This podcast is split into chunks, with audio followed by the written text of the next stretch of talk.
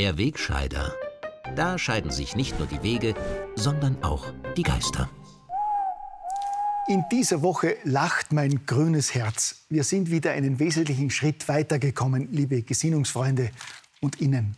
Der grüne Pass ist beschlossene Sache und bringt den Menschen Heil. Unter Leitung der Grünen wird jetzt das Klima gerettet. Den Menschen wird immer klarer, dass nur wir Grüne der Garant für Feminismus, Gendern und Gleichberechtigung sind. Mit unserer politisch korrekten Haltung sind wir das Bollwerk gegen Rechts, gegen Rassismus, Antisemitismus, Fremdenhass, Hass im Netz und überhaupt jeden Hass. Wenn uns bei der Durchsetzung unserer Ziele aber jemand in die Quere kommt, sind wir dem allerdings gar nicht grün. Die Bedeutung dieser Redewendung bekommt in diesen Tagen nicht zuletzt der eigene Regierungspartner schmerzlich zu spüren. Denn erst nach und nach wird Sebastian Kurz und seinen Türkisen offenbar klar, mit wem sie sich da eingelassen haben. Grün ist das neue Rot. Was uns mit unseren linken Genossen eint, ist der unbedingte Wille zur Macht und dass auf dem Weg dorthin der Zweck alle Mittel heiligt. Also auch die undemokratischen. Denn nachdem eine satte Mehrheit von rund 60 Prozent unverständlicherweise seit Jahren eine Partei aus dem Spektrum rechts der Mitte wählt, muss man diese Kräfte halt auf andere Weise aus dem Weg räumen, um den Platz an den Hebeln der Macht auf Dauer besetzen zu können. Die Linken haben schon in den 60er Jahren erkannt, dass der Weg zur Macht nur mit einem Marsch durch die Institutionen gelingen kann. Sprich, dass Genossinnen und Genossen nach und nach alle wesentlichen Schaltstellen des Staates im öffentlichen Dienst, in den Schulen und Universitäten und natürlich in den Medien besetzen, um ihre, unsere Ideologie durchzusetzen und was schon seit Jahrzehnten von unseren roten Brüdern und Schwestern erfolgreich praktiziert wird, haben die Grünen in den vergangenen Jahren perfekt kopiert und sogar noch verfeinert.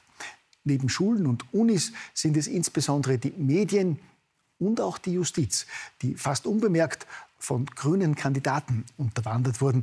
Und das bewährt sich jetzt immer mehr. Ein grüner Politiker hat unbeobachtet die Wirtschafts- und Korruptionsstaatsanwaltschaft aufgebaut, mit linken Gesinnungsgenossen besetzt und so zu einer effektiven Waffe gegen politische Gegner geformt. Mit einer grünen Justizministerin ist das System zur Perfektion gereift und wird nach Ausschaltung des ÖVP-nahen Sektionschefs Christian Pilnacek jetzt nach und nach beherzt eingesetzt. Der Ablauf funktioniert immer nach demselben Muster. Zunächst erstatten anonyme Aktivisten eine Anzeige bei der WKSDA gegen einen Vertreter des politischen Gegners, vornehmlich aus den Reihen der ÖVP oder der FPÖ. Im selben Atemzug werden die anonymen Vorwürfe an Journalisten in befreundeten Medien wie Falter, Standard, ORF und Co. weitergeleitet, die natürlich umgehend berichten, dass die WKSDA gegen den betreffenden Politiker ermittelt. Damit ist jedenfalls einmal der Ruf beschädigt, ganz egal, ob sich die Vorwürfe später als richtig herausstellen. Sollten sich Betroffene zur Wehr setzen, stimmen selbige Medien in die üblichen Klagelieder ein, dies sei ein Angriff auf die unabhängige Justiz. Waren es während der Regierungsbeteiligung der FPÖ meist einfach gestrickte Ermittlungen mit der Nazikeule, die immer wieder Erfolg zeitigten, bis der von langer Hand geplante Ibiza-Putsch dann endgültig die Mitte-Rechtsregierung gesprengt hat, dient der sogenannte Ibiza-Untersuchungsausschuss nun schon seit Monaten dem vorrangigen Ziel, nach der schwer beschädigten FPÖ nun die ÖVP und ihr Führungspersonal aufs Korn zu nehmen und nach bewährtem Muster mit Hilfe Verbündeter in der Justiz rücktrittsreif zu schießen. Ob man diesen U-Ausschuss nun eher als Schmierenkomödie, Löwinger Bühne oder schlicht als Kasperltheater bezeichnen möchte, ist nachrangig. Eine armselige und durchsichtige Show auf Kosten der Steuerzahler ist er allemal.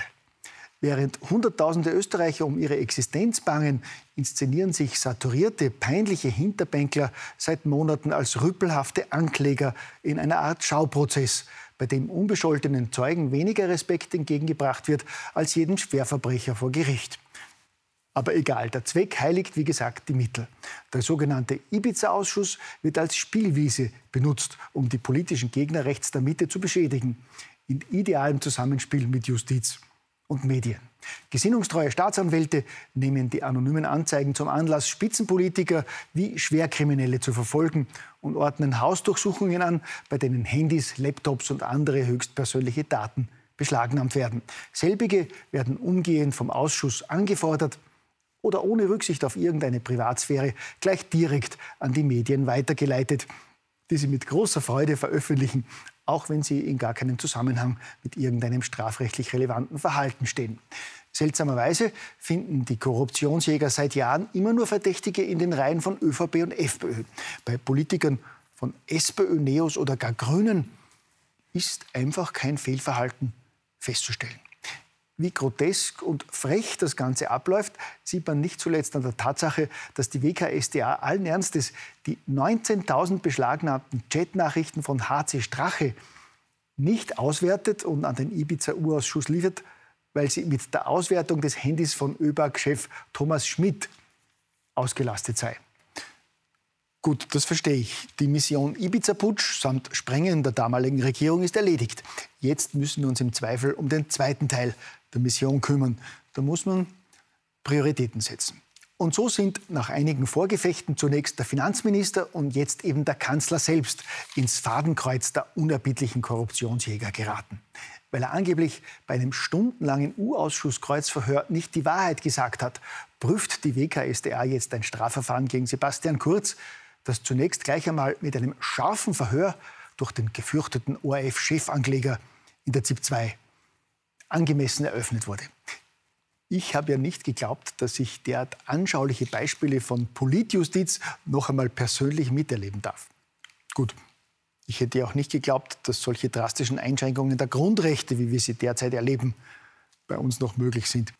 Aber das ist ja das Schöne, dass meine grünen Gesinnungsfreunde damit ebenso wenig Bedenken haben wie bei der globalen Impfaktion, bei der jetzt auch noch jugendliche Kinder und Schwangere mit einer Katze im Sack-Substanz geimpft werden sollen.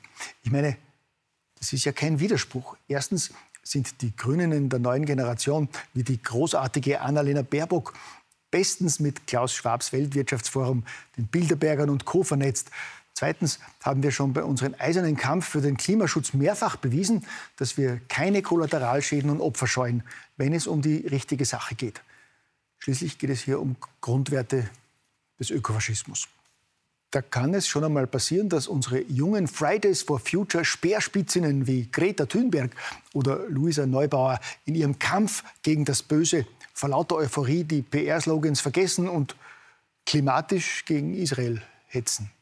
Ich meine, die Aktivitäten unserer jungen Klimaschützerinnen, aber auch unserer migrantischen Freunde zum wiederaufgeflammten Nahostkonflikt machen es für uns fortschrittliche Antifaschisten ja zurzeit wirklich nicht leicht, den richtigen Ausgleich zwischen Antisemitismus und Gutmenschentum zu finden.